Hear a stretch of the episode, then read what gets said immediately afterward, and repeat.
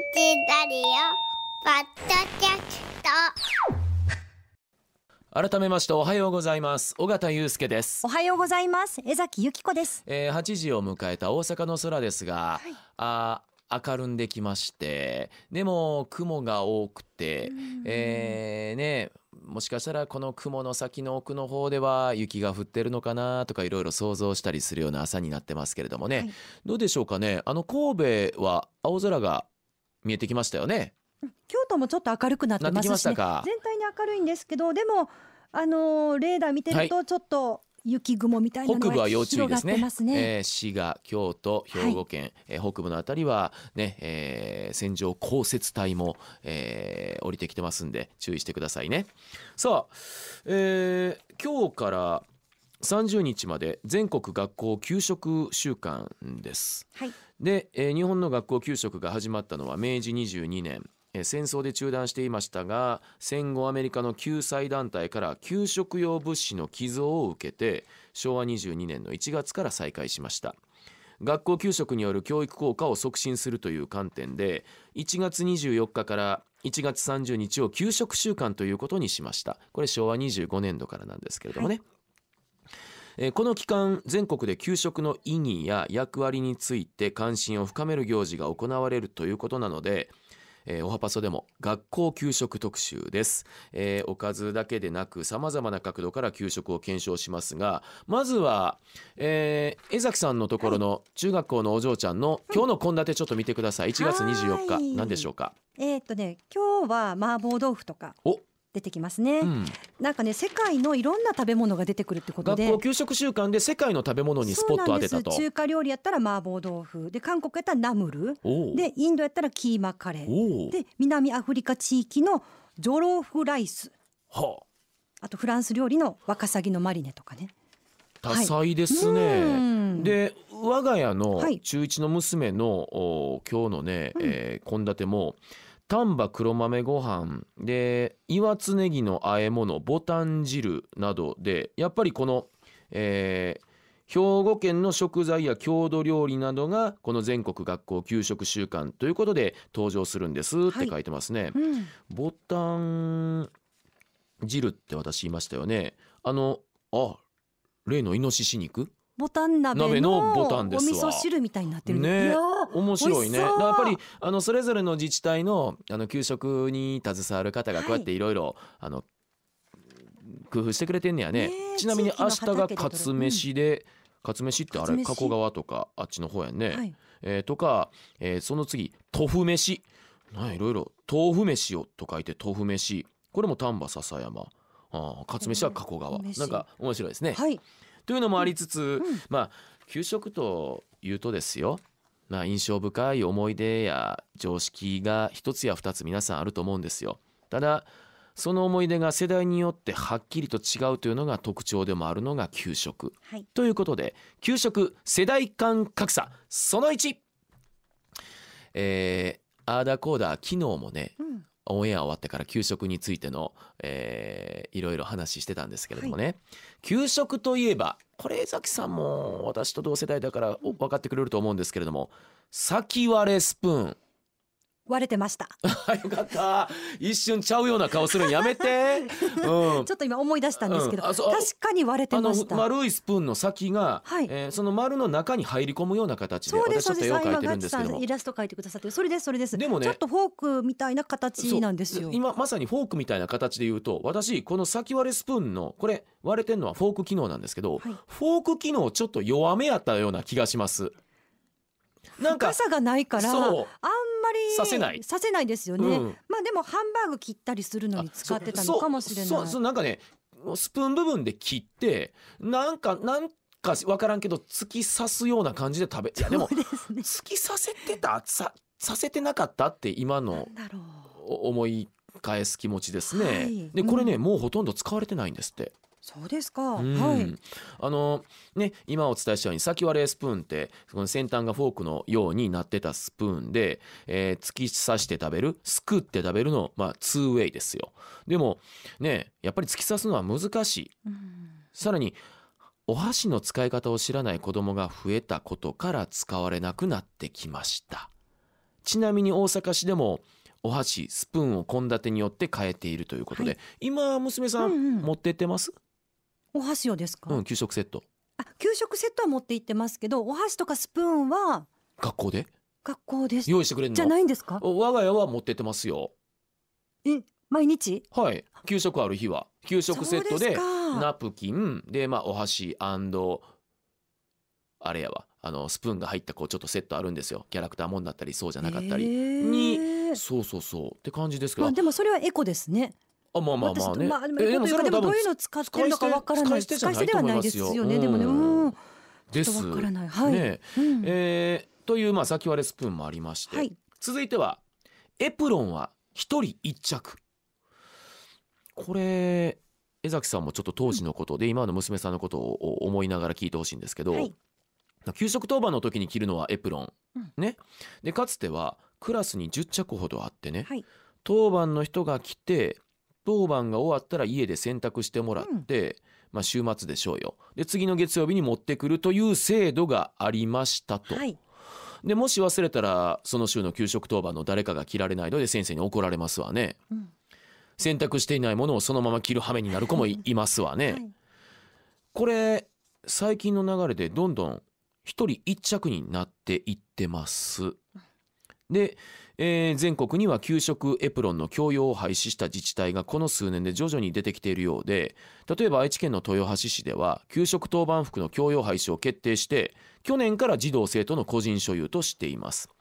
でこれは衛生用品の供用することに対しての不安の声があることなどを踏まえての判断だということなんですが例えばほら柔軟剤どうするっていうそれをめぐる各家庭の違い圧力があったりもちろんそれに対するアレルギーだったりとかまあ教養の難しさってのは昨今あると思うんでねはい。こうなってきてるんですがどうです？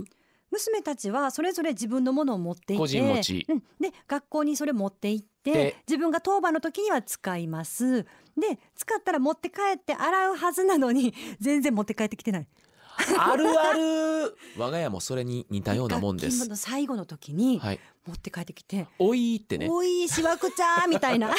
あであのーそれで言うと私娘上の高校生で下の中学生も、はい。入学の時に給食エピロンエエプロンセットどうしますかみたいな。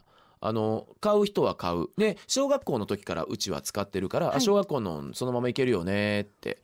っていう形であもうもう個人持ちがもう当たり前のような感じで、はい。あの我が家の住んでる周辺はあのん。昨今そうですけどね。まあ、衛生面考えたらやっぱり個人の方がいいです、まあうちのはでも汚いかもしれないですけど 別の意味でね。で私自分の時思い出すとそこにねあのマスクも入れてた覚えありますね。ね。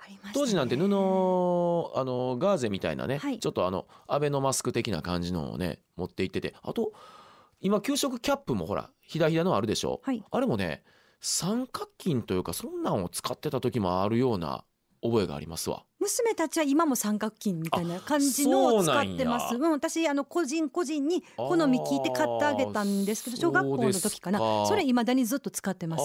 で、はいよう言ってたんが白のね給食袋で、はいランドセルの横につけてそれこそプランプラン昔からよう走ってなんかおちょっとやんちゃなジャイアン的な男の子はそれをこうブルンブルン振り回したりとか そんな感じやったよね、はい。いうね、うん。えーあの思い出もありますが皆さんどうでしょうかね。それと昭和でしょうこれは。全部食べるまで遊んだらダメです。今の世の中。はい。食べられなかったらお減らししますよ。うん。びっくりしますよ。あのうちの娘たちお減らしって言うんですよちょっと品のある言い方になってるんですよだから自分に合った量でさらにその日その日の体調もあるやろうし減らすこと全部絶対食べなさいやないと、うん、一律に盛られて最後まで食べなあかんじゃなくてそういう柔軟な対応お減らしって言ってたすごいですね。なんかうん自由度が高くなってますよもうね。とあのは妻とおへらしって聞いた時あおへらしって言うの？って最初思った覚えありますけどつもおかわりしてるらしいです。あおかわりももちろん文化としてありますよ。まだあるみたいです。うんだからなんかちょっと残しといてもらってるとか言って。もちろんおかわりもは い家で何も食べさせてない子みたいになでも江崎さんの時もおかわりあったでしょ？ありました。ね、うんでもまああれでしたよね。だいたい決まった男の子とかがいつも行くって感じで。大体ね給食のおかわりじゃい券で私はおいもん勝ちってのが生まれたと思ってますよ。おいもん勝ちだからみんな来るやんか人気のおかわりもの、じゃあ10人からなるでしょ。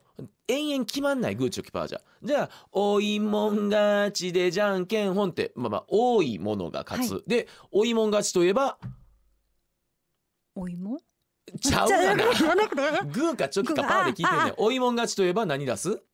何が多い？えあそれ文化なかった大体パー。パーがはい。あの主流。ですか？もそれちょっとはいあの、一瞬忘れてパッとグーとかチョキとか出しちゃう子がいたら、うん、あのどんどんどんどん。追いもん勝ちといえばパーで。でもうずっと追いもん勝ちでパーで決まらなくなっていくっていう。これはもうありましたけどもね文化、はい。今あんのかな？ね追いもん勝ち文化うん。ねちょっと気になりました。ねね。まあ給食って嫌いなものももちろん出てきますし食べきれないこともあるでしょ？かつてねなかった？昼休みに入ってんのにさらにその後の掃除の時間も残ってちょっとはい。机寄せてね、うん。食べてる子をおってあとこれもあるあるかと思うんですが残したパンを机の中に入れて干からびさせる子。これ男子に多かった。で干からびさせる子で済んだらええねんけど、はいちょっとあの青カビまで育ててしまう。あうーん。こうね、はい。ちょっと後ろの席からそれが見えてたりするんですよね。やめて そのリアルな。あれめっちゃあった。で,、ちょっとナプキンとかで包んでんねんなんかそうそう ちょっとね。うん。夏休み入る前に楽器の終わりの時に出てきて「うぎゃー!」ってみんなで、あのー周り、あのーうん、あの走り回るいうね「どてー!」ありましたね。みたいな。はい。ねで今はね配膳が終わった後嫌いなもの食べきれないものを減らしてくれるお減らし制度もあるということなんですがお便りいただいてます。天理市から来ました44歳の男性。これねあの場所と年齢層大体大事ですよ。時代背景と場所と、私は小学生の時の給食に出てきたコッペパンが大嫌いでした。大嫌い言っても選択肢なかったもんねこれ。コッペパンか食パンやったもんね。パンでした。はい。それでも先生に食べろと言われたので黙って机の奥に隠して持ち帰っていました。時々そのコッペパンをそのまま放置してしまいカビの生えたカビパンとして先生に見つかりよく怒られた記憶が残っています。でもそのコッペパンを揚げた揚げパンがメニューとして出てきた時はあのパンと同じパンなのかと思えないほどに美味しく毎日が揚げパンなら良いのになと思っていました、えーちょっとこれいろんなところあります。揚げパン出てきた？出てました。僕なかったんよ。でも今娘たち揚げパンが出てきててはい。人気メニューなんよ。美味しいですよね。らしいね。砂糖まぶしてあってあらしいね。少し甘いんですよ。なんなんその手の加え方？羨ましい。えでもやっぱり別物なの？うん別物です。で娘たちも大好きだったんですけどでもそれってコロナの前まではあったけど今は直接パンをこう配るんじゃなくて、うん。袋に個包装されてるかあら。らそれからなくなったとは言ってました。揚げパン個包うん装しにくいかもしらんね,、ねえ。あのあ開けて揚げなあかん、でまたそれを uh, パッケージングしなきゃいけないっていう、うん。まあ地域にもよると思うんですけど。あはい。あーコロナはいろんなものを変えてるはずですね。でもこれ思い出したわ。私もあのカビ生えさせたことあるんやろうね。だってなんでかっていうと私はコッペパンって置いてたらこれだけカッチンコッチンになるんやって思った。らおやおやって。え？これもちろん食べませんけど歯かけるやつちゃうっていうぐらいコッペパンって硬くなんのよ。カビさせる前の手前まで私は生育したことがあったんやろうね。はい。うん、人間って偉いもんでそういう記憶は抹消してるんやろね。でもコッペパン硬くなるんやと思った記憶はあります。あ揚げると美味しいんや。私それ経験してないわ。まあこのように給食を取り巻く環境も変化してきてるんですがここで一冊の本をご紹介させてください幻冬写真書から出てます給食の謎日本人の食生活の礎を探るという本なんですがこれ松丸進さんという学校栄養士、まあ、学校栄養士って何かというと給食の献立などを考える仕事をしている方が書かれました。はい。こちらにも時代による給食の変化が書かれてましてね昭和ではご飯の給食が食べたい私そうです。うん。今昭和のパン給食が羨ましいないものねだりですね。え江崎さん米飯給食お米の給食どれぐらいの割合やったか覚えてる？もう結構お米やった？多分ね私が入学する何年か前に米飯給食が採用されてるんですよ。私の小4の時あ4です年生。あそっか。じゃあ私1年生か。じゃあ。あぐらいぐらいかなもう一応入った時には。入ったちょっと前ぐらいかなと思ったんですけど、うん。でもほぼパンであやっぱそうでしょ？ご飯の時はカレーとかになるからそれが嬉しかったです。あやっぱりパンがメインでうんご飯がちょっと少なめ週に1割合的に回とかぐらいだった記憶があります。うんうん。あのうん。年齢さ年齢サバ読んでないっていうのがはっきりわかるわ。うん。あの私は木曜日が米飯給食の日で木と小4の初めて米飯給食になったあの平たい入れ物からはい。緑色の保温のなんかパッドみたいなのを開けて湯気がパーッと立った瞬間のクラスが湧いた瞬間忘れられない。うわーっていよいよお米の給食来たーって。のあったかいってのがおパンかって冷たかったでしょ？やね。炊いて焼いてないから、はい、温かいあの炭水化物きたってので沸いてでそこからもう毎週木曜みんな楽しみやったもんね。で私一日だけイカの塩辛持ってったことあるんですよ。あれはあのバレなかった。でもなんか小学生で？あの、はい。私ご飯といえばイカの塩辛とかあーザーサイとか何かと一緒に食べるっていう家の文化だったんですよ。だから家じゃあの頃の小学校の食の文化って家の文化がほとんどじゃなかったですか、はい。外食ってあんまりない時代でしたし、家こそ家の食文化こそ正義やっていうかそれでみんな動いてるもんやと思ってたからあそっかそっか郷にいれば郷に従わないとなってなんかなったんですよ。じゃあ給食の時間にそれ持ってきてみんなに見えないようにちょっとご飯の上に乗せるんちょっですか？とだからそういうところあったんでしょうね1回目か2回目か忘れたんですけどもなんかタッパーかなんかに入れて持ってってでこっそり食べて バレなかった。だから怒られてない。でもあのじ自粛自粛しました。うん偉いでしょ、はい。うん。警察に学校警察に捕まる前に自粛しました、はい。うん。うんえー 話どこまで話どこまでいったか。あだからそうそうそう、あのそういうご飯の給食が食べたいと我々思ってたら今は昭和のパン給食が羨ましい。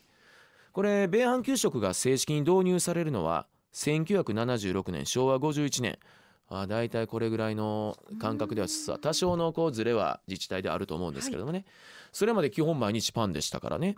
それからはどんどんご飯が増える。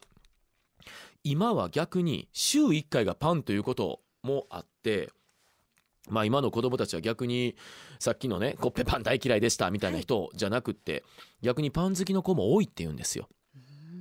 昭和のパン給食羨ましいなエモいぜ昭和の給食って感じですよか？今の若者言葉で言うとね。はいところが松丸さんに言わせると実際に食べていた年代の人はそうは思いません。というのもパンの品質に現在とは大きな差があったからですとお書きです。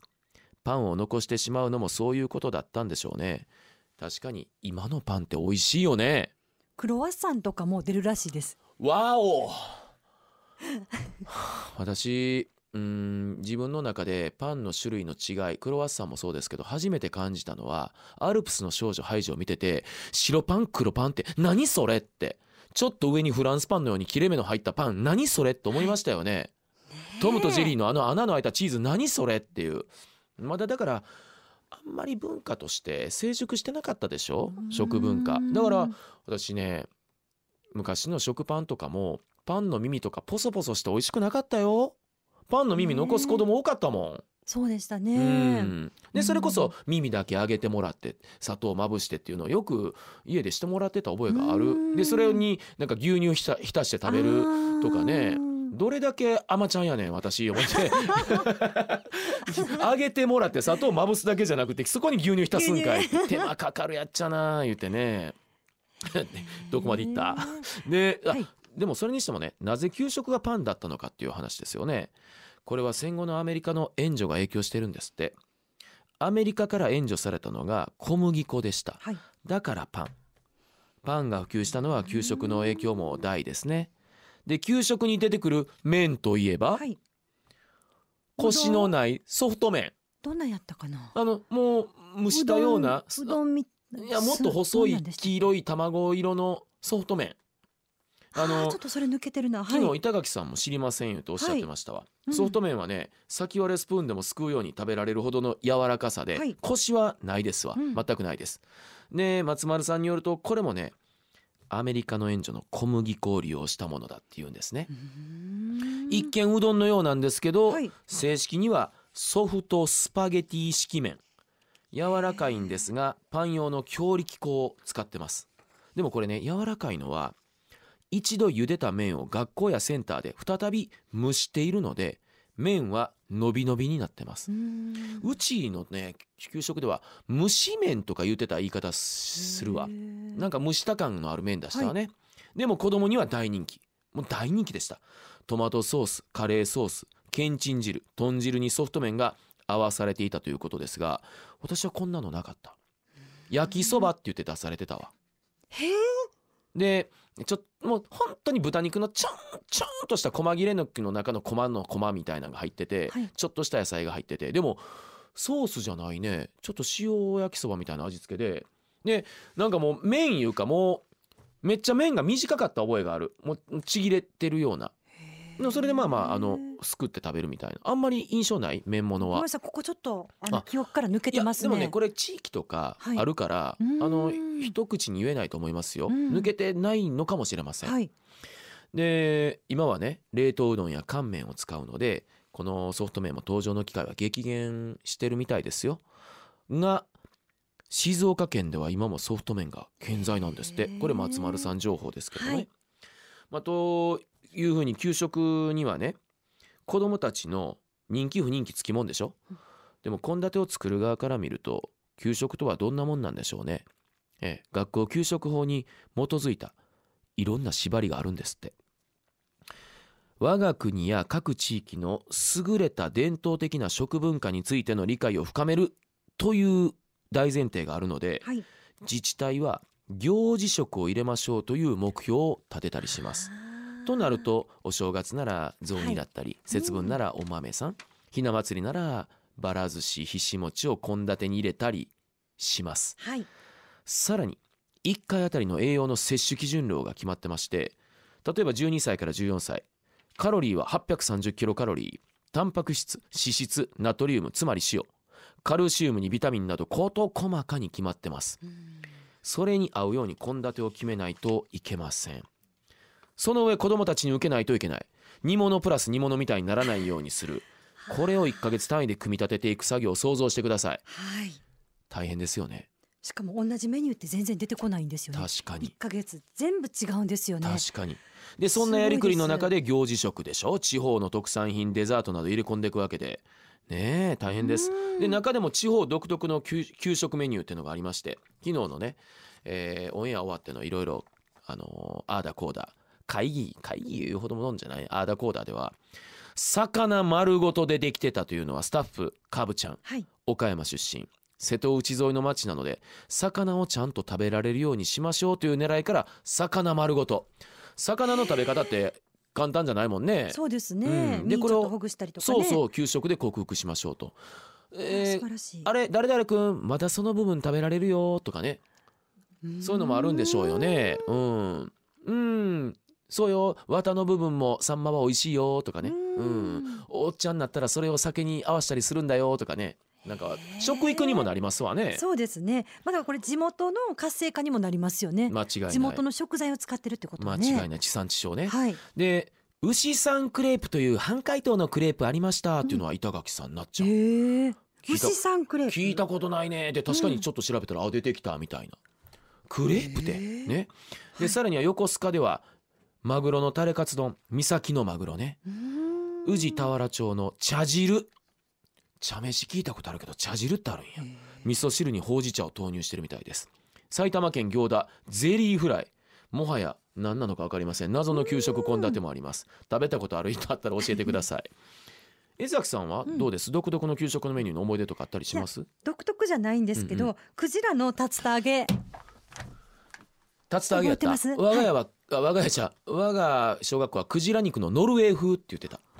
ちょっとなんかオレンジ色のね。はい。たタレというか油がついた。揚げ物ではなくて？あ揚げ物です。揚げ物？あ、うん。じゃあ同じものですかね。かもしれん。クジラ肉のノルウェー風。クジラ出てたよね当すっごい美味し時かった時代ですよね。美味しかった。美でも私味しかった。ちょっとクジラ美味しいけどちょっと噛み応えがあるなと思いながら固めやなと思いながら食べてましたねでも家では食べないものだったんであーそう。クジラかっていうあそう。うん。いあれはその後ね時代いろいろ変わっていきましたけどね。そうん。ちなみに人気のデザートはおかずの受けが良くなさそうな時に投入すると 松丸さん書いてました。デザートでごまかすというね。はい。神戸で言ったら特練というねオレンジの半解凍で食べる。あれね去年かその話した時金曜日の伊佐川さん伊佐ちゃんの親族がちょっと特練の製造に関わってたとか言うてましたよね。びっくりしました。ごめんなさい特練って何ですか？ああのゼリねー？神戸のね給食に出てきてたオレンジを中心としたゼリーで今グレープとかも出てるんですけどもう神戸の子供たちが大好きな。多分あれあの不人気のおかずの時につけられてたんやろね。はい、えーまあ、このように学校給食はね栄養士や調理員の方々の努力の賜物です、はい。うん子供たちが味についてやいや言うのも織り込み済みで、まあ、手替え品替え献立作ってくれてるわけですよ、はい。しかも栄養文化伝統まで盛り込まれてるというね。単なる昼ご飯ではないのに1食260円ほど。これ自治体によって違いますよ。はい。ただしこれは食材費のみです。で人件費光熱費土地代普通の飲食店では乗っかってくる経費は抜きにしてるということでもしそれらの経費をオンしていけばこれ都会なら1食1000円2000円超える可能性があるんだと松丸さんは書いてらっしゃいますけれども、はい。これはどう見ます？経費削減？それともっていうのはあるんですけれどもまあ今朝は給食の謎日本人の食生活の礎を探るという幻冬写真書の松丸さんのですねお話も交えながらお送りしましたがお便り届きました。高砂の匿名の方ガチさん江崎さん。私は昭和58年から定年退職まで高砂市内で小学校の給食を作っていました、はい。新献立は必ず調理実習もしました、準備。ね。でも毎日玉ねぎを使うのでこの寒い時の玉ねぎの塩は手が凍えます。そうか。一番最後に入ってきた調理師は玉ねぎの皮むきにお湯を入れてきれいに剥いていました。私には考えられないことでした。なるほど。やりようってのもアップデートされていくんですね。でえっとあ給食のお仕事に携わってる方々からはい。結構ね、だだいわゆる中川の人からはい。今日お便りいただいてまして、明石市41歳匿名現役ですか？そうですね。給食調理員をしているものです。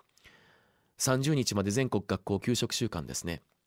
私の職場の今日の献立は兵庫の味巡り丹波ご飯鶏肉の照り煮黒豆とちりめんのごままぶしボタン汁牛乳です。イノシシ肉が出ます体が温まりそうですね。え？我が娘のと結構似てるねはい。献立、給食でどんな話になるのかリスナーさんのお声を楽しみに聞いています。あ結構明石の方ですけれども、はい。我が家の娘のとこと似てるな、はい。ラジオから給食週間の話題ということで反応しました。中学校の給食を私作っています。今日から給食週間で1週間各国の料理を提供します。あ江崎さんのうん。娘さんのところのはい。イメージ、今日は奈良県なので吉野汁だしも昆布かつおで取る本格的なお汁です。まだまだ書きたいところあ書きたいことありますが間もなく出勤なのでまた夜にラジコで聞かせてもらいますね、みんな給食いっぱい食べてね。では行ってきます。橿原の57歳女性の方。うん。たくさん給食に携わる方から今朝お便りもいただいてますけれども、なんかでも改めて感謝の気持ち生まれますね。こうやって一生懸命作ってくださってんねんなと思うとね。あの時の自分に謝れと言いたいです私は、うんコッペパンカチカチにして。カチカチ。うん、ねとやっぱり今思えば親の立場に立つとですよ、はい。コスパ栄養面食育面。多方面において私は最強の食じゃないかと思います。でここにうん血縁関係じゃないけれどもこうやって思い馳せていろんな準備から何から苦労して献立うん作ってやってくれてはるわけでしょこのレベルで家で出せませんよね。本当にそう思います。これ厳しい管理されたアスリートレベルの食ですわはっきり言って、はい。うん。食材もこんなに集められないですしね。栄養面だって全部考えてカロリー計算までしてくださってるんですよね。これはね毎年のね、はい。もうやっぱその年中行事にしましょう、ん。給食に携わるね、えー方々に感謝の念が湧いた今朝でした。